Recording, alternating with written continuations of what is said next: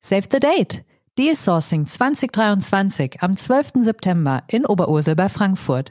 Das wichtigste Netzwerkevent der Corporate Finance Community. Seid dabei und trefft über 600 spannende Köpfe aus M&A, Finanzierung und Restrukturierung. Mehr Infos und Anmeldung unter www.dealsourcing.de.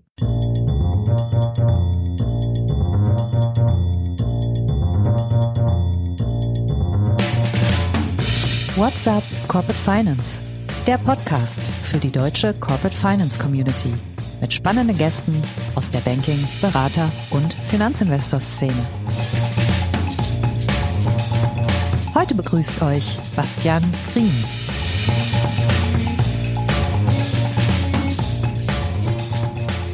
Herzlich willkommen, liebe Podcast-Freunde, bei What's Up Corporate Finance. Ich bin Bastian Frien und ich bin heute euer Gastgeber. Wir sprechen heute über das Thema ESG.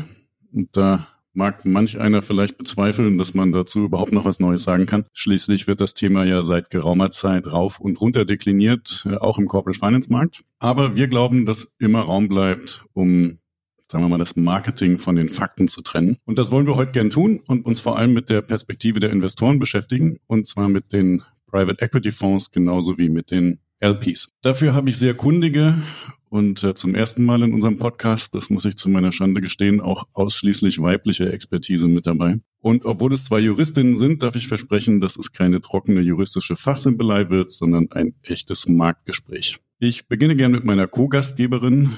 Dorothee Atwell ist Partnerin bei Allen Overy und leitet dort die deutsche Fondspraxis. Sie hat aber auch selbst umfangreiche Erfahrungen im Fondsgeschäft gesammelt. Unter anderem hat sie bei Universal Investment die Legal Fund Operations bei den Alternative Investments geleitet. Und sie versprüht eine Leidenschaft für das Thema ESG, das mit der nüchternen Distanz der Juristin gepaart ist. Eine schöne Kombination. Herzlich willkommen, Dorothee. Ganz herzlichen Dank freue mich, heute da sein zu dürfen. Darüber freue ich mich auch. Und natürlich begrüße ich auch äh, unseren Gast. Das ist heute die Private Equity Investorin Maria Rostock. Maria ist seit Anfang 2022 General Counsel bei Borromin Capital, aber schon seit 2014 im Private Equity Geschäft tätig. Dabei ist Maria nicht nur Juristin, sondern hat als Steuerberaterin und Nachhaltigkeitsexpertin alle wichtigen Themen rund um die ESG-Regularien im Blick. Willkommen in der Runde, Maria. Vielen Dank, ich freue mich auch dabei zu sein. Wunderbar. Ich schlage vor, zum Einstieg schauen wir einmal auf den regulatorischen Rahmen. Im Prinzip weiß das jeder Dorothee, aber bringen wir uns nochmal auf den Stand. Was ist das genaue Ziel der Regulierung? Wie hat sie begonnen? Wo möchte sie noch hin? Ja, vielen Dank. Ich finde, das ist gar nicht mal so trivial, denn im Moment beschäftigen wir uns mit den Themen, die uns tagtäglich beschäftigen. Das ist insbesondere das Reporting und die Reporting-Anforderungen. Aber eigentlich ist das Ziel ja ein ganz anderes. Das Ziel ist, die Finanzströme in nachhaltige Wirtschaftsaktivitäten umzuleiten.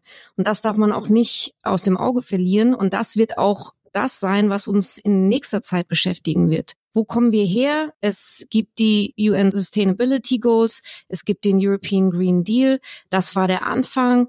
Für uns im Fondsgeschäft war der 10. März 2021 der D-Day oder der Stichtag, in dem sich alle Fonds einer entsprechenden Klassifizierung unterwerfen mussten, einer Selbstklassifizierung, ob sie keine Nachhaltigkeitsmerkmale ähm, berücksichtigen, sie auch nicht bewerben, dann ist es ein sogenannter Artikel 6 Fonds. Ob ein Fonds nachhaltige Aktivitäten bewirbt, dann ist es jetzt grob gesagt ein Artikel 8 Fonds oder ob es ein Fonds ist, der auf Nachhaltigkeit direkt anstrebt. Das wäre dann ein Artikel 9 Fonds. Da kommen wir her. Inzwischen, wie gerade schon erwähnt, sind wir sehr damit beschäftigt, die Daten, die uns teilweise fehlen, um eine richtig gute Offenlegung gewährleisten zu können, überhaupt zu besorgen. Das kann alles nur im weiteren Verlauf über die nächsten Jahre passieren. Aber der Gesetzgeber verlangt das auch jetzt schon und da gibt es eine gewisse Spannung. Da hast du zwei Punkte schon erwähnt, die wir gerne noch aufgreifen. Artikel 689 ist das eine. Aber wir gehen vorher nochmal ähm, auf diese Regularien. Das ist ja ein ziemlicher Wust äh, Maria, mit dem man sich da beschäftigen muss. Da gibt es die zwei erwähnten Quellen, die Dorothee angesprochen hat. Es gibt ja noch ein paar andere Akteure, die da auch ihre äh, Standards aufdrücken möchten. Das ist auch alles nicht immer ganz widerspruchsfrei. Haben wir da berechtigten Anlass zur Hoffnung, äh, dass das irgendwann mal ein bisschen einheitlicher, verständlicher, handhabbarer wird? Ich denke schon. Ich glaube, da muss man auf jeden Fall abschichten. Also in erster Linie kommt ähm, jetzt die regulatorische Seite, ähm, einfach bedingt dadurch, dass es jetzt bereits schon in Kraft getreten ist. Wie Dorothee schon gesagt hat, alle Finanzmarktteilnehmer sind zur Umsetzung der Offenlegungsverordnung verpflichtet. Der EU Green Deal hat aber nicht nur die Sustainable Finance Komponente, darunter fallen wie zum Beispiel Offenlegungsverordnung, Taxonomie, CSRD, das ist etwas, was äh, auf der Portfolioebene eine Rolle spielt, sondern auch viele andere neue Gesetzgebungen. Also sprich CO2-Steuer, zum Beispiel Einwegverpackungssteuer und so weiter und so fort. Und klar prassen gerade alle möglichen neuen Gesetzgebungen, die in den nächsten zwei, drei Jahren in Kraft treten werden, aufeinander. Ich glaube aber, sobald man das abgeschichtet hat, also SFDA heißt offenlegen, das heißt, man muss einmal Daten transparent generiert und übermittelt haben. Wenn dieser Prozess feststeht, wird dann nicht mehr so viel Input oder Manpower benötigt wie jetzt in den ersten Jahren. Und das Gleiche wird sich auch mit den anderen regulatorischen Änderungen ergeben. Mhm. Okay, das klingt ja ganz hoffnungsvoll. Wollen wir, glaube ich, gleich nochmal ein bisschen ausführlicher drüber sprechen. Vielleicht zuerst mal, Dorothee, du hebst die Hand und ich, hast auch was dazu zu sagen. ja, ich, ich denke, du hast vollkommen recht, Maria. Ich denke aber, dass es tatsächlich auf der Produktebene trotzdem noch eine große Herausforderung ist, aus den Regularien, die wir jetzt haben, die immer vollständiger werden, in der Produktentwicklung hinzuwirken, solche Produkte generieren zu können, die entsprechenden Standards äh, entsprechen. Und auch vielleicht da noch mal einen kleinen Recap, wo kommen wir her? Ich habe gerade den den 10. März 2021 erwähnt, als ja viele Fonds die sich bisher noch nicht damit beschäftigt hatten, sich als Artikel 6 Fonds generieren und klassifizieren mussten, dann gemerkt haben, hm, im Vertrieb ist das jetzt aber nicht so das Produkt, was die Anleger unbedingt nachfragen.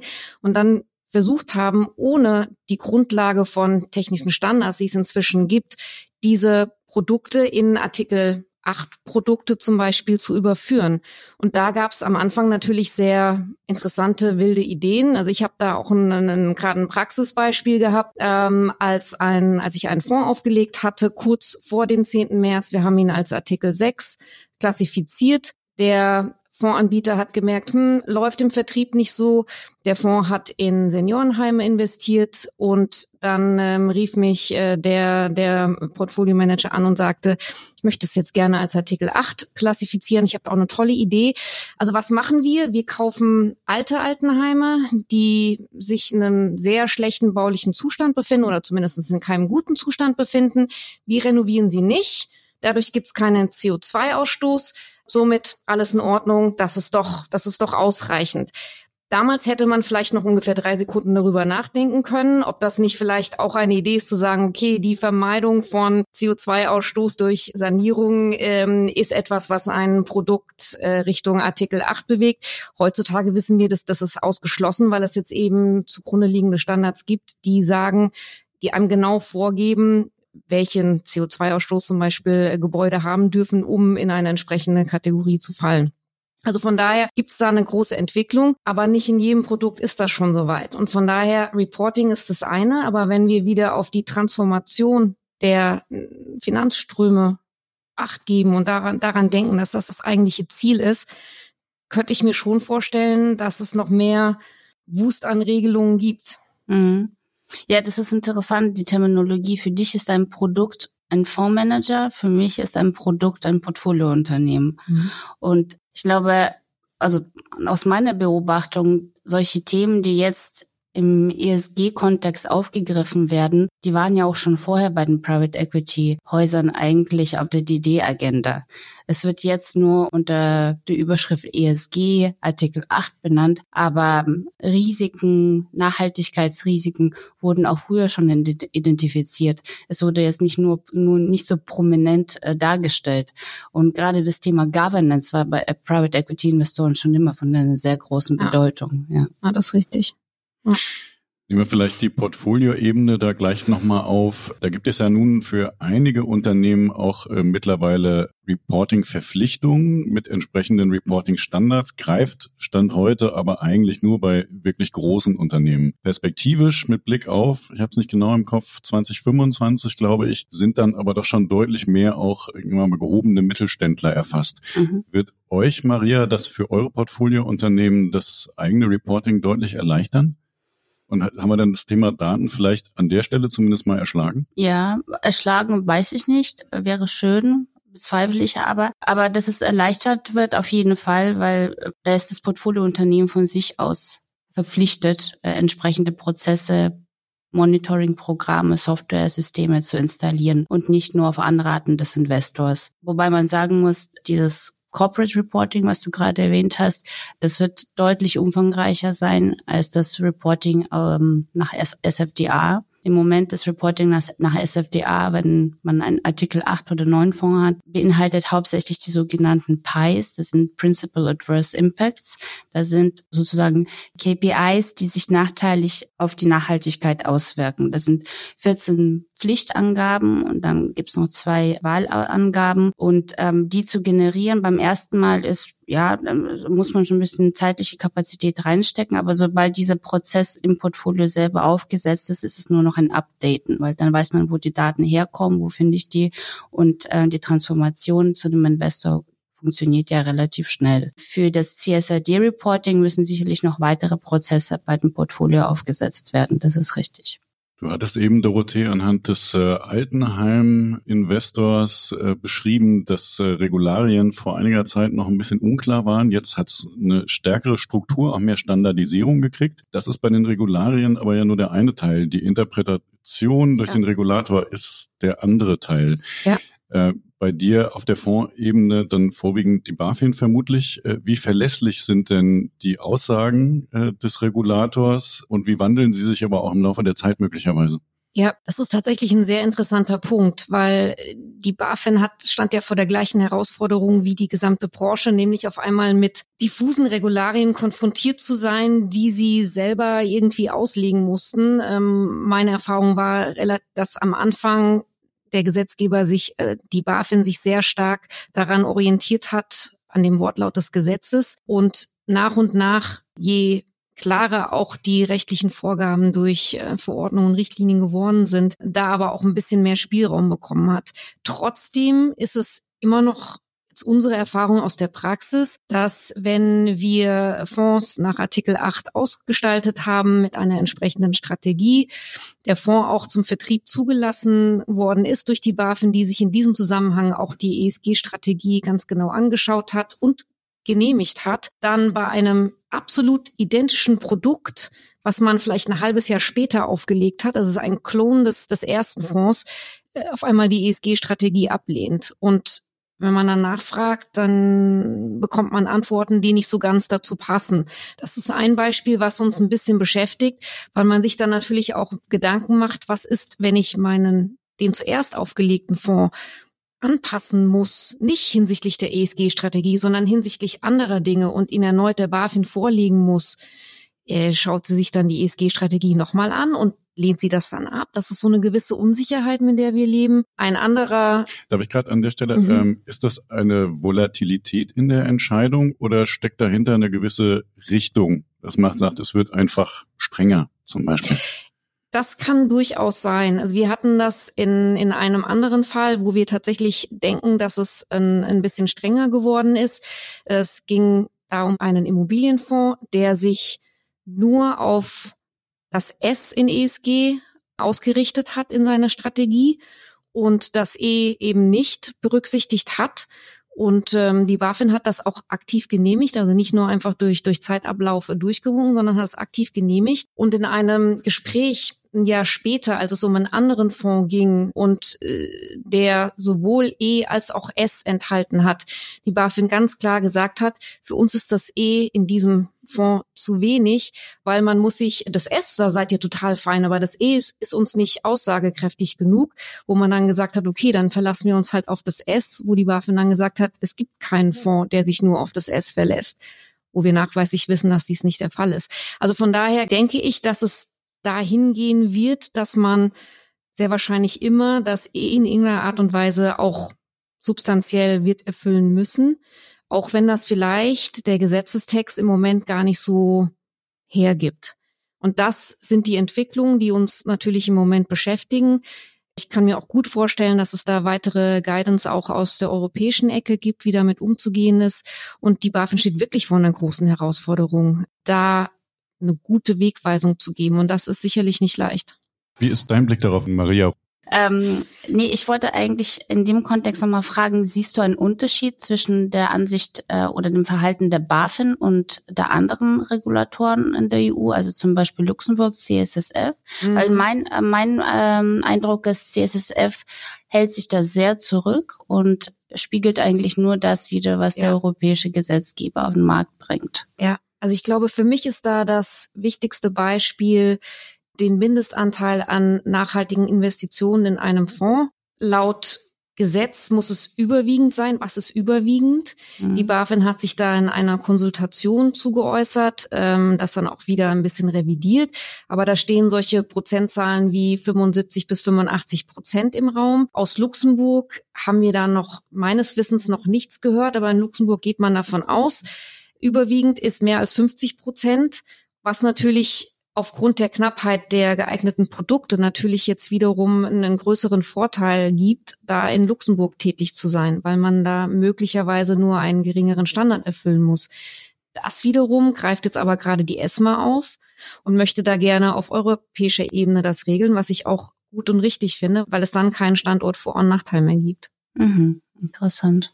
Maria, Artikel 6, 8, 9, spielt das für euch eine große Rolle? Und dann gibt's ja auch einige wenige Private Equity Fonds, die explizit ESG-Fonds aufgelegt haben. Ist das ein sinnvoller Ansatz? Ja, also zu der ersten Frage, es spielt für uns auf jeden Fall eine Rolle. Spätestens, wenn wir das Private Placement Memorandum für einen neuen Fonds auflegen, also das Prospekt, müssen wir uns entscheiden, welche der drei Fondsarten wir äh, erfüllen wollen. Und dementsprechend gibt es auch die sogenannten Pre-Contractual Disclosures in dem jeweiligen PPM, mit dem man sich festlegt, welches Produkt man dann später äh, vertreiben wird. Kriegt man mit Artikel 6 denn noch Geld? Das kann ich dir so nicht sagen. Ich glaube, im Moment ist es für alle Artikel schwierig, Geld zu bekommen, nach meinem Gefühl. Fakt ist, dass über 50 Prozent der Fonds, die im Jahr 2022 aufgelegt wurden, waren Artikel 8 Fonds. Ja. Und es ist richtig, es gibt einige Fonds, die ihre Strategie auf ESG, wie du gesagt hast, oder auf Artikel 9 gelegt haben, also die sogenannten Impact-Fonds. Ich glaube, für die wird es eine Herausforderung sein, die passenden Assets zu finden. Ja, die haben sicherlich vielleicht einen Wettbewerbsvorteil bei der Geldeinsammlung, aber bei dem Deployment von Geld wird es wahrscheinlich schwierig sein. Das bringt uns eigentlich direkt zum Thema Greenwashing, weil das natürlich sehr nahe liegt, wenn man verzweifelt auf der Suche nach Assets ist und der Markt sie gar nicht hergibt. Inwiefern ist das aktuell regulatorisch ein Problem? Inwiefern ist es vielleicht, Dorothea, aber auch im Markt ein wirkliches Problem? Mhm. Also Greenwashing, glaube ich, da, muss man noch mal abschichten. Ich glaube, dass das Gesetz ist noch nicht oder die Praxis ist noch nicht ähm, weit genug abschichtet. Aber das eine ist ja dass man bewusst Assets einkauft, Assets in einen Fonds platziert, bei denen man sich relativ sicher ist, dass sie den Kriterien nicht äh, entsprechen. Na, das wäre für mich jetzt das aktive Greenwashing. Und dann gibt es aufgrund der Unsicherheit eben auch Assets, die erworben werden, bei denen man gedacht hat, dass sie, dass sie eigentlich irgendwie passen und man später herausfindet, mh, hm, die passen nicht. Trotzdem ist man bei beiden gleichermaßen in der Haftung. Die Fonds versprechen den Investoren eine gewisse Qualifizierung. Sie versprechen, auf gewisse Kriterien zu achten. Sie versprechen, eine entsprechende Due Diligence vorzunehmen, bevor Assets in den Fonds erworben werden. Und gegen diese Kriterien zu verstoßen, ist einfach keine Option. So. Nichtsdestotrotz kann eben nachträglich herauskommen, okay, es hat sich etwas geändert. Ähm, ein Asset hat das Zertifikat, was es vorher hatte, verloren. Und dann ist man gleich, muss man gleich überlegen, muss man jetzt sein Portfolio umschichten. Und das ist natürlich auch renditewirksam manchmal gar nicht so schön für die Investoren. Also Greenwashing ist insofern ein Thema, dass alle davor Angst haben und eher ein bisschen vorsichtiger sind, die jedenfalls diejenigen, die es jetzt nicht bewusst betreiben, in der Portfolioauswahl und eben dann auch möglicherweise relativ zeitig oder zügig dabei sind, Assets wieder zu deinvestieren, wenn sie das Gefühl haben, dass sie nicht mehr passen. Wenn wir da dann, nochmal kurz in juristische Feinheiten einsteigen, hat man die Möglichkeit im Prospekt oder auch in den Verträgen, die man dann abschließt, das so zu formulieren, dass man das eigene Risiko als Private Equity House oder auch als institutioneller Investor möglichst minimiert? Da gibt es auf jeden Fall Möglichkeiten. Am Ende des Tages gibt es hier aber noch nicht so wirklich Rechtssicherheit, weil es einfach noch keine Rechtspraxis gibt oder noch nicht durch die Gerichte durchgegangen ist. Nichtsdestotrotz bietet es sich an, die Versprechung nicht zu hoch zu hängen. Natürlich muss man die Anforderungen erfüllen. Natürlich muss man, ähm, und es ist keine Best-Efforts-Geschichte, sondern dem muss man sich hingeben. Nichtsdestotrotz kann man die Formulierung so wählen, dass man nicht bei jeder kleinen Änderung der ESG-Strategie sofort sich einem Greenwashing-Vorwurf ausgesetzt sieht. Und das, darauf wirken wir in der Praxis natürlich hin. Wie guckt ihr auf das Thema, Maria? Muss euch ja auch beschäftigen. Ja, also Artikel 8 ist von der Definition her sehr weit gefasst. Deswegen wird das Korrektiv meines Erachtens über die Definition von Artikel 9 kommen. Und da werden eigentlich also jetzt Stichwort Greenwashing, da werden, denke ich, viele Player rausfallen, die sich jetzt vielleicht noch Artikel 9 Fonds nennen, weil sie einfach die Anforderungen nicht genügen. Und ich gebe Dorothee völlig recht. Auf der Seite des Gesetzgebers ist man noch in der Präzisierungsphase. Es kommen immer wieder neue Q&As von der BaFin, von der ESMA, die bestimmte Begrifflichkeiten nochmal konkretisieren, definieren. Also man ist da noch nicht bei seinem Zielfoto angelangt, wo man dann später nochmal sein sollte. Und wir haben es auch in der Vergangenheit gesehen, jetzt gerade irgendwie so vor einem halben Jahr sind viele Fonds, die sich ursprünglich mal als Artikel 9 qualifiziert haben, wurden von ihren Managern auf Artikel 8 heruntergestuft, was genau das ausdrückt, was du gerade gesagt hast. Mhm. Richtet sich Artikel 9 denn ähm, bei euch jetzt ausschließlich auf die Portfoliounternehmen oder auch auf die Ebene der PI-Gesellschaft selbst? Nein, das ist in erster Linie nur Portfoliounternehmen. Genau. Das heißt, regulatorisch seid ihr als Management Company eigentlich gar nicht erfasst?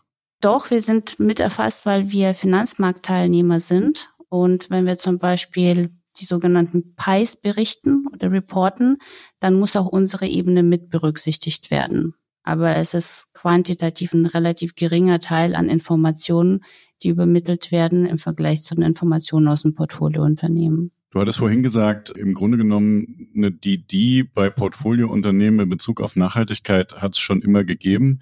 Das ist sicher auch nicht verkehrt, hat sich aber wirklich nichts verändert in der Art, wie ihr auf Assets guckt. Also ich sag mal, wenn ich mir anschaue, was für eine äh, Heerschar an ESG-DD-Beratern in den letzten Jahren aus dem Boden geschossen ist, die hätte doch vor fünf Jahren noch keiner beschäftigt. Wahrscheinlich, ja, da hast du recht. Die Beobachtung zeigt, dass die DDs, ESG-DDs im, Umfang extrem zugenommen haben, weil einfach viel mehr Themen zu thematisieren sind. Es ist nicht nur das vorhandene Geschäftsmodell, was auf Umwelt, und früher war das ja eher so technisch gesehen, Umwelt zu beleuchten ist, sondern es ist jetzt die Regulatorik dazu gekommen. Also beispielsweise die CO2-Abgabe, also CO2-Steuer. Bei bestimmten Portfoliounternehmen, gerade zum Beispiel aus der Halbleiterindustrie, ist das ein relevanter Punkt in den kommenden Jahren. Beispiel bei einer Stahlproduktion muss man pro Tonne, glaube ich, 70 Euro CO2-Steuer zahlen. Ja, das ist eine Steuer, die eingepreist wird und an den Kunden weitergegeben wird. Das heißt, es ist zwar ein ESG-Thema, aber es ist ein Geschäftsmodell-Thema und am Ende ein Thema der Bewertung. Deswegen sind die ESG-Reports deutlich umfangreicher geworden. Gibt es denn, Dorothea, aus deiner Sicht äh, neben den, sagen wir mal, den Auslegungen der Regulatorik noch handfeste rechtliche Themen, die für Private Equity Fonds aktuell noch offen oder zumindest schwierig sind? Ich glaube, dass immer noch die Beschaffung von Daten eine Herausforderung ist. Das wird zwar immer besser, einerseits durch Zeitablauf, weil die Verträge, die man heutzutage schließt, eben auch den Vertragspartner verpflichten, entsprechende Daten zu liefern und vorzuhalten. Aber das ist ja bei den Altverträgen nicht so. Und je nachdem, wie gut die entsprechenden Daten offiziell verfügbar sind durch offizielle Quellen, zum Beispiel durch, äh, durch, durch die Zollbehörden, die ja auch recht viel über die Lieferkette wissen und wo man selber mit einer geringen Gebühr recht viel rausfinden kann, wenn die Daten nicht von dem Zulieferer zum Beispiel selbst besorgt werden können. So wird sich das über die Zeit ändern. Und das ist meines Erachtens immer noch eine Herausforderung, dass man eben in die Altverträge, an die Altverträge nicht unbedingt heran kann. Und nicht jeder willens ist. Wir reden ja auch hier nicht nur von, von Deutsch oder in, in, Euro, in Europa belegenen Unternehmen, sondern eben auch weltweit tätigen Unternehmen. Und ähm, ob jetzt der Zulieferer aus zum Beispiel Indien ähm, bereit ist, mir die Daten zur Verfügung zu stellen und welche Qualität die dann haben oder wie sie übersetzt werden müssen, um in unseren Standards richtig verstanden zu werden, das ist sicherlich noch eine Herausforderung, die wir haben, die gibt sich aber. Also das wird tatsächlich besser.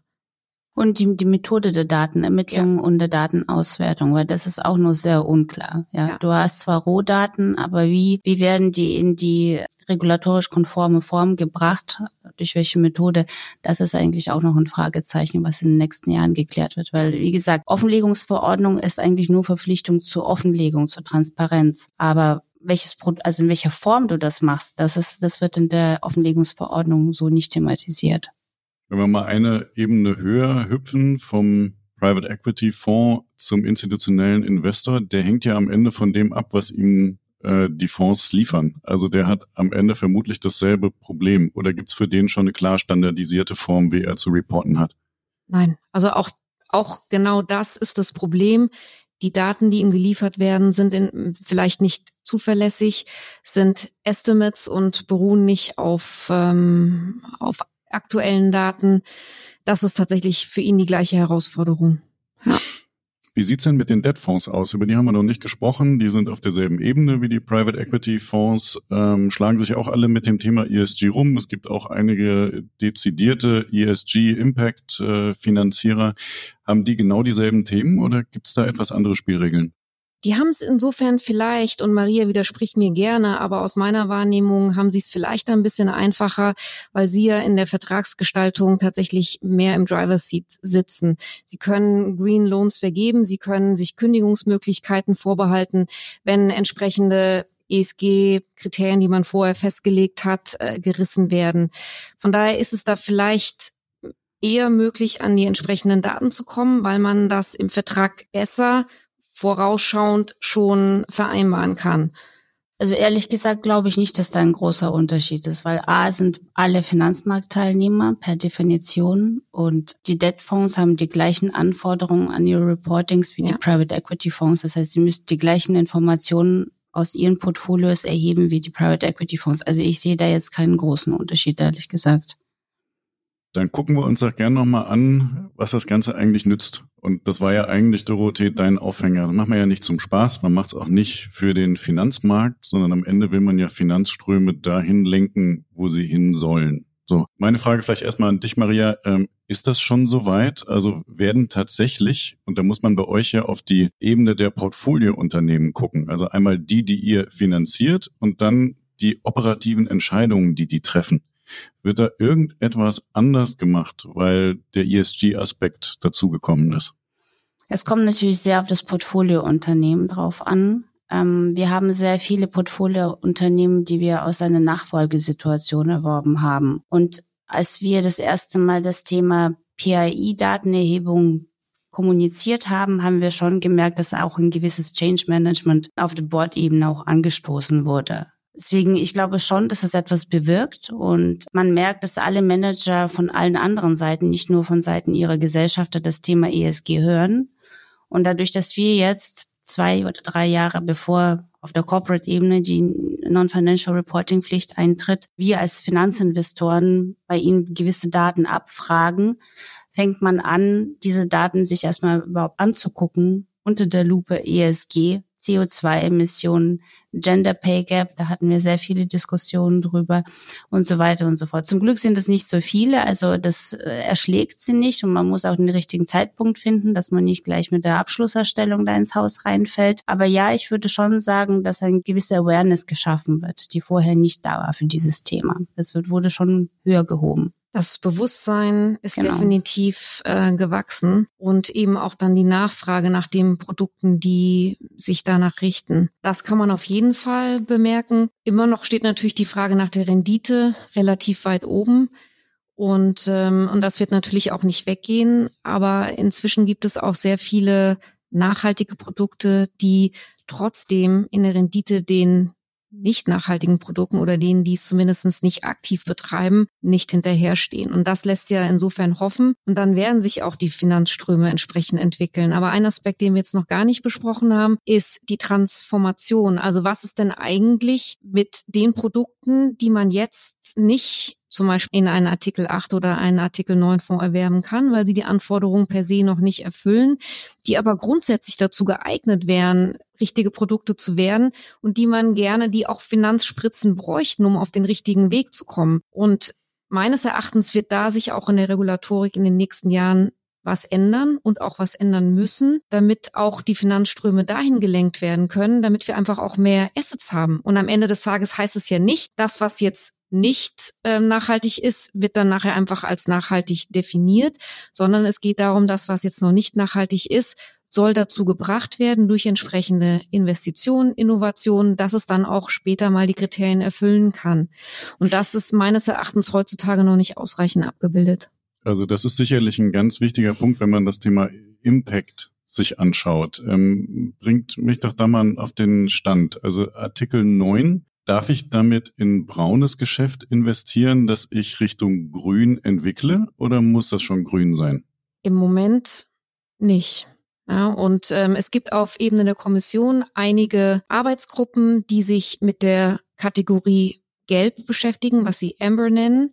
Also das ist eine Art von Wirtschaftstätigkeit von Produkten, die im Moment nicht grün, sich nicht als grün qualifizieren lassen, die aber tatsächlich das Potenzial dazu haben, sich dahin zu entwickeln. Es aber das ist doch der größte Teil der Volkswirtschaft. Absolut.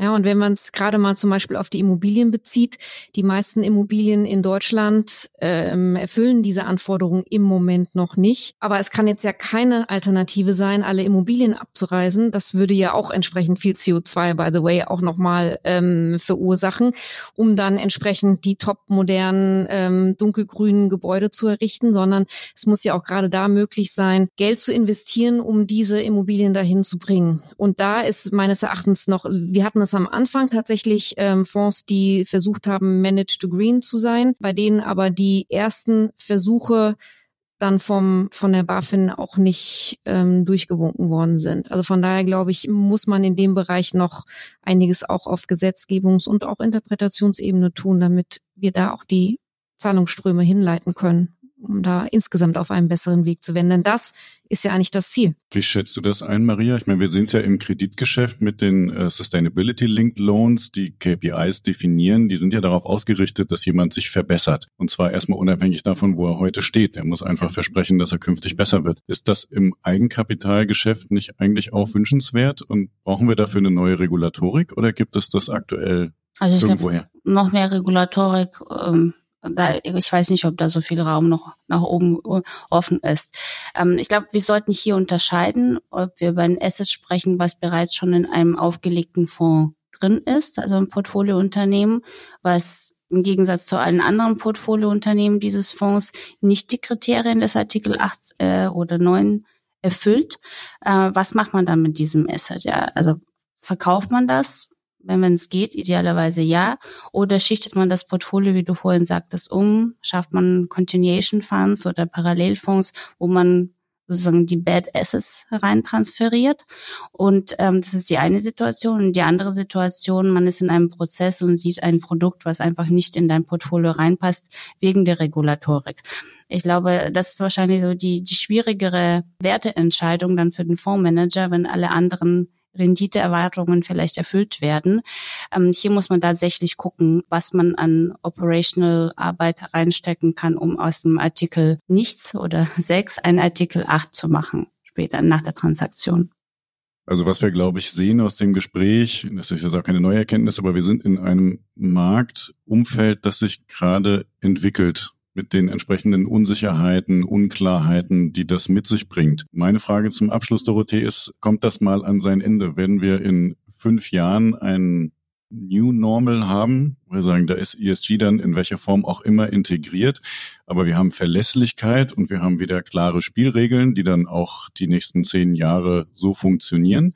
Oder wird das von der Struktur her immer eine Baustelle bleiben, weil vielleicht der Regulator auch die Schrauben immer weiter anzieht?